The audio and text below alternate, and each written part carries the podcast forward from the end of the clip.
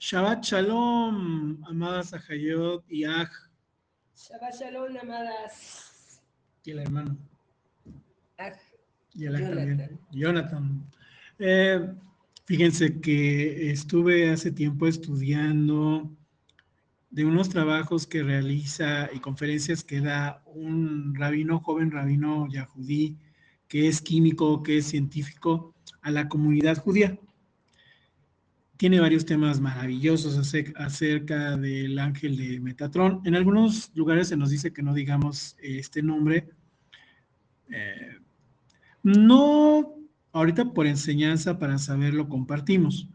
No nos deben de espantar los nombres, pero si ya estamos en el camino del Eterno, tenemos que esforzarnos en respetar ciertas reglas.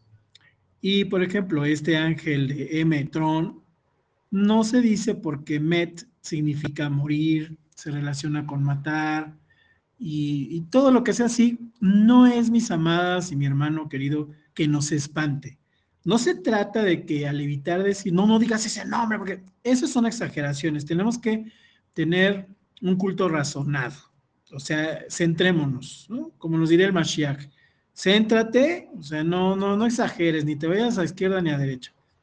Es simplemente un- una, cuestión de respeto al Eterno, de siempre hablar de la vida y no de la muerte, pero pues el Eterno es el que da la vida y el que la quita, el que enferma y el que sana, Baruch Hashem, bendito sea. Es simplemente una forma de, de conectarnos al Eterno, de que siempre preferimos la vida, ¿no? Bueno, entonces el ángel de Metatrón nos dice este rabino, pues se puede mencionar, porque en realidad el nombre de Metatrón es un nombre griego, no es una palabra hebrea. Entonces en algunos lugares enseñan, no, no digas tampoco Metatrón. Pues sí, porque si estás aprendiendo hebreo, vas a decir, oye, pero estoy diciendo M-E-T, ¿no? Bueno, en las letras en español, y eso quiere decir en hebreo no vida, ¿no? Entonces sí, pero hermanos, siempre con ecuanimidad, ¿eh?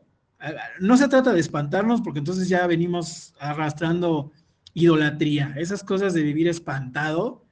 Como hemos sabido, el temor del Eterno es vital, es importante, es, es vital. Pero el temor no es vivir espantado del Eterno. El temor es que tenemos un, una, una, una- un asombro tan grande del poderío de Hashem que te debe de dar miedo. Es bueno tener ese temor santo, ese temor que nos va a evitar dolores de cabeza y errar, porque si lo colocamos como debe de ser, el Eterno todo nos lo dio para que lo acomodemos como debe de ser, no que desechemos nada. Y obviamente luego viene el respeto.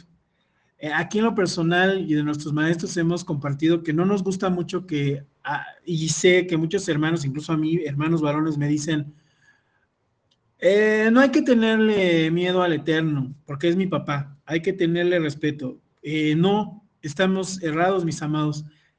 Claro que el Eterno es nuestro Padre, pero también es el Rey de Reyes, y al Rey de Reyes hay que tenerle temor. No porque nos va a hacer nada, sino porque así es, son las maneras, así es la forma de comportarnos.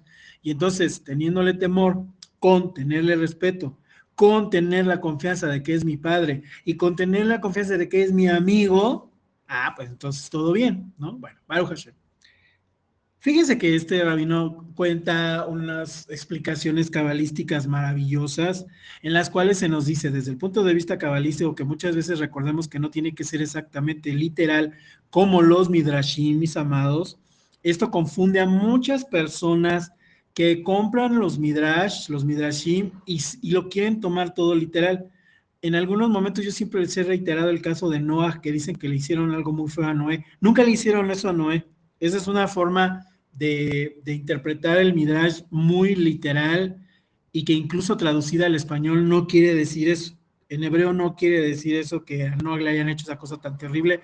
No fue eso. Pero bueno, eso ya lo hemos explicado hasta con, con, con el hebreo y si quieren en algún momento lo vamos a platicar. Pero bueno, la cuestión es que no, no se debe de tomar siempre literal. El estudio cabalístico, mis amados, en general, no es literal no es literal, es una manera de conectarnos mejor. A veces sí lo va a hacer, pero ahorita que somos pequeñitos, que estamos aprendiendo, debemos de tener siempre en cuenta, oye, pero es que yo leí en el libro del Sobar que es, son claves. Por eso es muy necesario que tengamos un guía, así como yo tengo mi guía y, me, enseña el, mi maestro, el Eduardo, eh, Eduardo Díaz, Baruch Hashem, u otros maestros, o, corroboramos que grandes maestros estén en la misma línea de una enseñanza, de una interpretación cabalística, así es necesario que cada uno tengamos ese punto de referencia, porque solitos, hermanos, nos vamos y pensamos cosas que no son. He visto, de repente, pues uno se topa con canales cristianos que, con todo respeto, ¿no? Pero que ya quieren enseñar Kabbalah y agarran el libro del Zohar y lo empiezan a, leer así como, o sea, no se puede. Se necesita alguien que nos enseñe, que sepa más hebreo, que nos revele esos secretos para que nosotros no los malinterpretemos. Sobre todo el Sagrado Libro del Zohar, mis amados, es un libro muy difícil de leer. No se lee como una novela, como no se lee la Biblia tampoco así, ¿no? Baruch Hashem. Bueno, entonces, mis amados, nos dice este varón tan maravilloso, tiene unas enseñanzas tan hermosas. Eh, entre ellas les decía la, de, la del ángel de Tron, de lo que era en el inicio eh, de, la creación, cuestiones que tienen que ver con la química y con la ciencia que coinciden la, la gematria y el código de Yud Kei Bab Hei, del nombre de misericordia del Eterno, que nuestro ADN está. Algunas cosas ustedes ya las hemos visto, algunas también las enseñó nuestro amado Roe Eduardo Baruch Hashem. Bueno, pues otras cosas son que, perdón, el arca de Noah, el arca de Noé es como un espejo, es un reflejo, es una, eh, una reproducción, por así decir, del arca del pacto. El arca del pacto es como una reproduccióncita del arca de Noé. Ahora, dicen los sabios Mekubalim Aquí nosotros leemos las dimensiones precisas que tiene el arca, porque el arca todavía está. No sabemos, mis amados, si el Eterno se la llevó a los Shamayim, porque así como el árbol de la vida, ¿no? Que, también en otros eh, Shurim hemos visto que el árbol de la vida está muy pegadito al libro del conocimiento del bien y del mal, de donde viene el árbol del Etz de la Kabbalah, pero bueno, es otro tema. La cuestión es que el arca, mis amados, el arca del pacto, aquí leemos las dimensiones exteriores que debe de tener y que tiene. No sabemos si el Eterno se la llevó porque también hemos aprendido que el arca tiene un poder descomunal. Y entonces, pues imagínense en las manos incorrectas un, objeto tan preciado y recordamos lo que en los libros de Reyes y Crónicas, lo que hizo el arca cuando se la llevaron a otro lado, eh, las naciones paganas, ¿no? Pues estaban muriéndose, que tuvieron que decir, ¿sabes qué? Entrégales el arca porque nos Hashem nos está exterminando. Fíjense cómo todos creen en Hashem, nada más que no le quieren hacer caso, ¿no? O a veces no le queremos hacer caso, ¿no? Entonces, ¿y las vaquitas qué hicieron? Las vaquitas se llevan el arca y sin irse ni a izquierda ni a derecha y sabían a dónde ir, ir para regresar el arca a la ciudad del rey David, ¿no? Y como decimos, el arca podía flotar ella sola, o sea, no había problema, pero el chiste es que el Ava nos enseña a nosotros cosas, nos quiere poner a nosotros a decir, a ver, hijito, límpiame aquí, límpiame allá este mundo, esta zona que tú tienes, límpiala, porque voy a volver, porque voy a regresar, porque voy a estar contigo definitivamente. Y decimos, sí, amado Abba, nosotros en el gran buen sentido somos limpiadorcitos del Eterno, a los que nos llama el Eterno.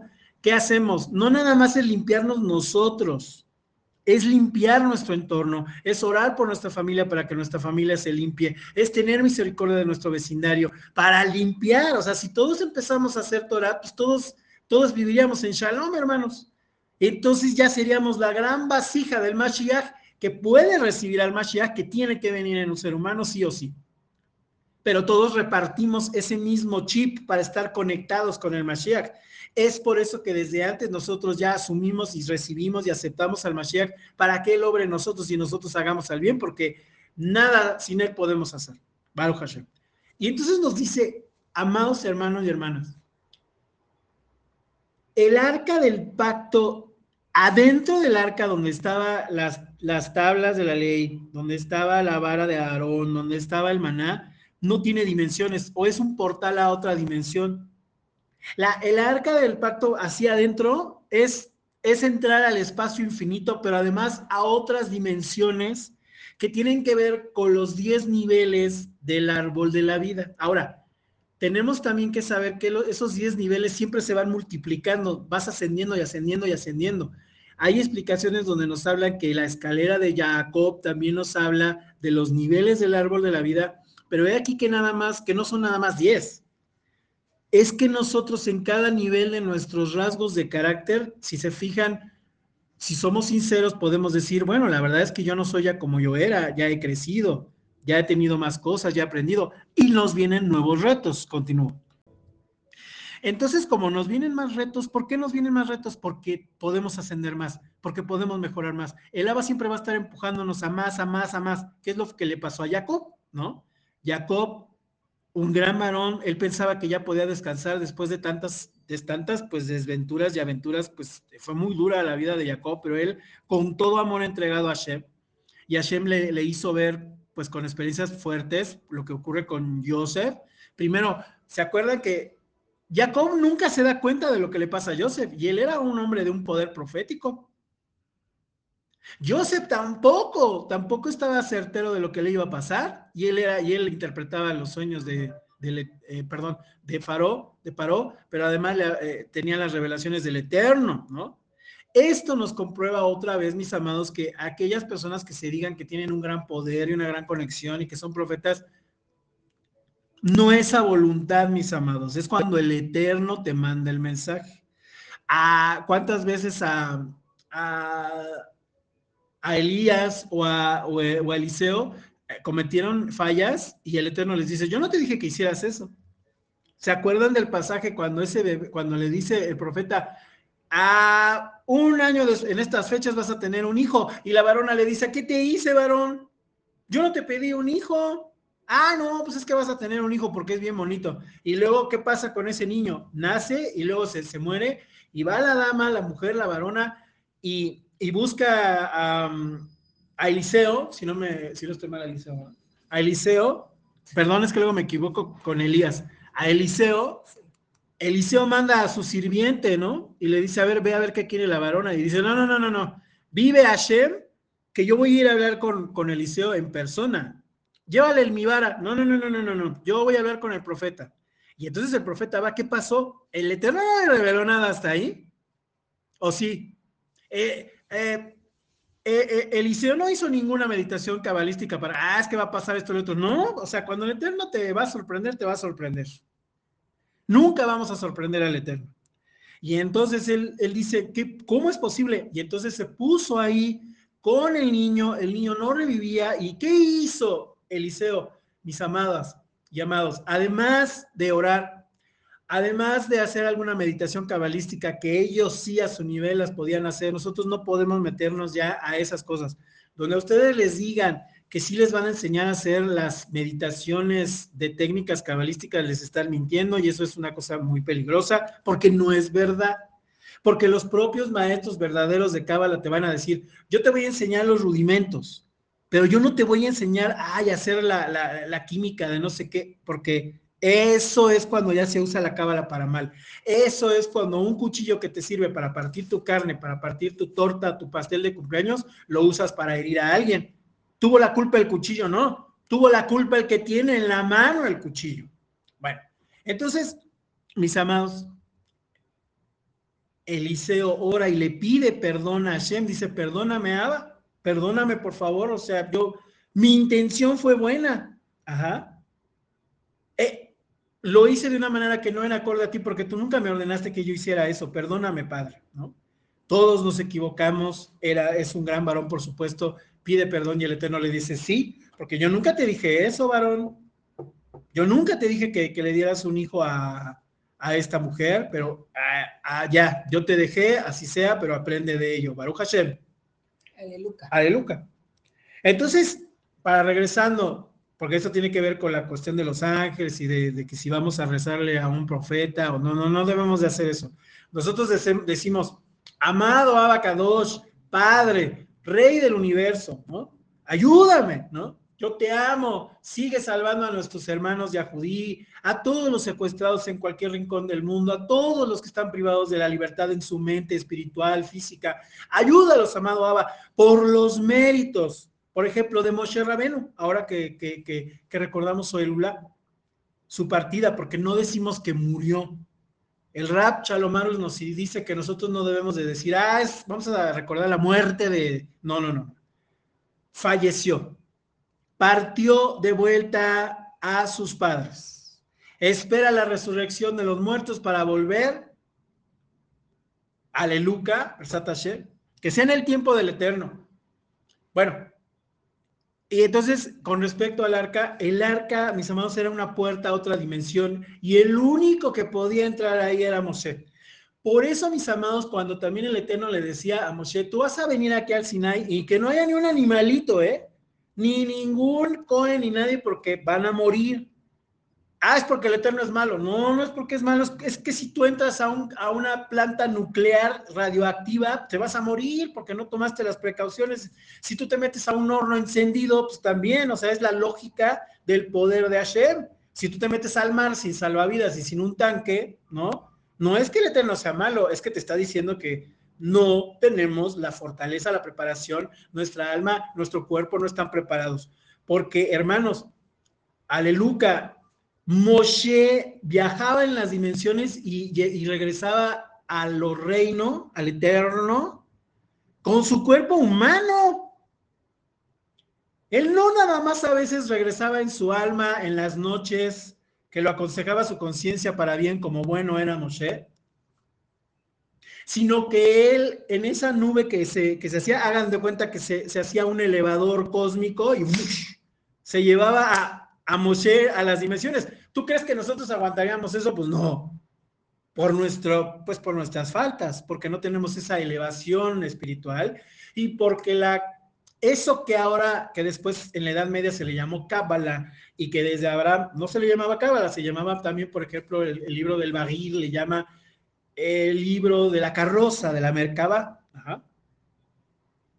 A Abraham se le atribuye el libro del, del Sefer Yetzirah, algunos dicen que no fue, el otro sí, ya también hemos hablado de esta cuestión de la autoría en los libros de la, de la palabra, pero la esencia es de Abraham. Y Abraham, por supuesto, que sabía lo que ahora nosotros llamamos Kabbalah, pero Abraham nunca estaba haciendo esas cosas para modificar su destino, ni la naturaleza, ni nada de eso. Él lo hacía en momentos específicos para salvar a alguien, para una salvación de un pueblo. Pero él era, mis amados, tan la cábala él ya y tan la Torah, que por eso decimos que él creyó y por fe fue em, justificado. Porque él en su ser tan íntegro, cuando le dijeron, a ver, híncate y tú vas a aceptar que Nimrod es el rey aquí todopoderoso y aparte nos vas a ayudar a construir la torre de Babel, Abraham dijo, no, no lo dijo envalentonado, no lo dijo soberbio, ah, sí, sí, sí, sí, Dios conmigo, ¿quién contra mí? No, no, no. Esa es una actitud que es muy peligrosa, mis amados, y que sabemos que nosotros no hacemos. Pero que sabemos que mucha gente lo, lo se ufana de decir eso. Eso es bien peligroso. Porque cuando Daniel, cuando sus hermanitos los arrojaron a ese toro, eh, era un horno encendido, los hermanitos de Daniel cuando estaban en Babilonia, ellos dijeron, pues, pues nosotros no, nosotros nada más adoramos a Shem, o sea, no vamos a adorar a tu muñeco que hiciste. Ah, pues al horno de fuego, pues así sea. Si el Eterno eso tiene dispuesto para mí, así sea. Y ellos se entregaron como corderitos mansos y dijeron, pues aquí es donde el Eterno dijo que así yo voy a terminar. Pero amado Abba, si tú puedes quitarme esta copa, yo te lo voy a agradecer. ¿Y qué pasa? Se levanta el rey y dice, oigan, ¿qué no echaron a tres personas? ¿No echaron a tres personas? Al, ¿No eran tres personas los hermanitos de Daniel?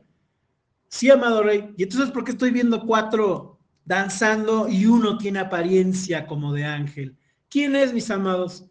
Miren, mis amados, todos sabemos en nuestra alma de quién se trata. La única forma de ver al Eterno va a ser mediante el Mashiach. La única forma de ver al Eterno. Al Eterno no lo podemos ver, no tiene forma, es infinito, no tiene cara, no tiene nada de eso. Pero la única forma de verlo es a través del Mashiach. Cuando Moshe Rabenu Dice, muéstrame tu gloria, yo quiero verte. Dices, oye, pues ya lo había visto, ¿no? Si, si, si Elohim mismo, Hashem, le dictó palabra por palabra y letra por letra de la bendita Torah, y convivió con Hashem así, así, tan pegaditos, ¿cómo me dices que no, que no conoces a Hashem? Pero, pero le dice a Mochi, yo quiero verte. ¿Qué le dijo Hashem? Bueno, no hay nadie que me vea y sobreviva. pero me vas a, vas a ver mi espalda. Yo te voy a tapar, tapar los ojitos y cuando yo te los destape vas a ver mi espalda. Mis amados, de verdad, ¿los árboles tienen espalda? No. ¿Las rocas tienen espalda? No. Y hay muchos hermanos que sí se conflictúan y dicen, no, pero es que no, es que cómo. Bueno, pues hermanos, ahí está. Es que eso es antropoformismo, pero pues ahí está en la Torah y la Torah no la han cambiado, así lo escribió Moshe y se la dictó Elohim. Entonces, ¿qué te quiere decir? ¿A quién está viendo? ¿No? Bueno, el arca era un portal a esa otra dimensión. Además, nos dice este, rabino eh, tan lindo, eh, es el rabino Efraín Polma, Pol, Polmabov, Polmabov, Palmabov, Efraín Palmabov,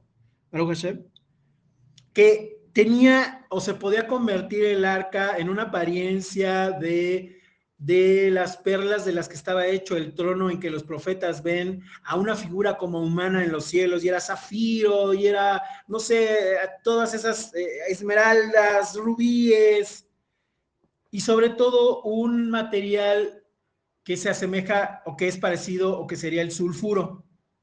Entonces, ah, nos decía este rap que hay, que tiene una apariencia como lapislazuli, como azulito clarito, y entonces que el arca de Noé tenía, era casi transparente, era como un cristal, como el agua cristalina de las aguas de Cancún, así que se ve lapislazuli clarito, así era. Y entonces ahí también se resuelve el por qué sí cabían todos los animales, porque adentro del arca ellos tenían un hábitat completamente regulado, esa ventanita que dice en el arca que es el como sogar, una, palabra muy similar a la del, a, la del el resplandor, la luz del eterno, era que había un sol o que había una luz que se comportaba, vamos a decir, como sol y luna, y entonces todos los animalitos siempre tuvieron su hábitat.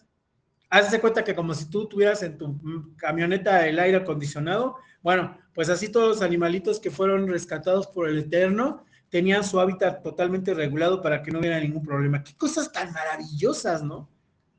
Ahora te repito, todo esto es cabalístico, pero mis amados, cuando tú empiezas a creer hasta lo increíble, dices, claro, mira, los sabios nos dan un ejemplo para que nosotros entendamos. El Eterno nos da un ejemplo a veces antropomórfico para acercarnos más a Él.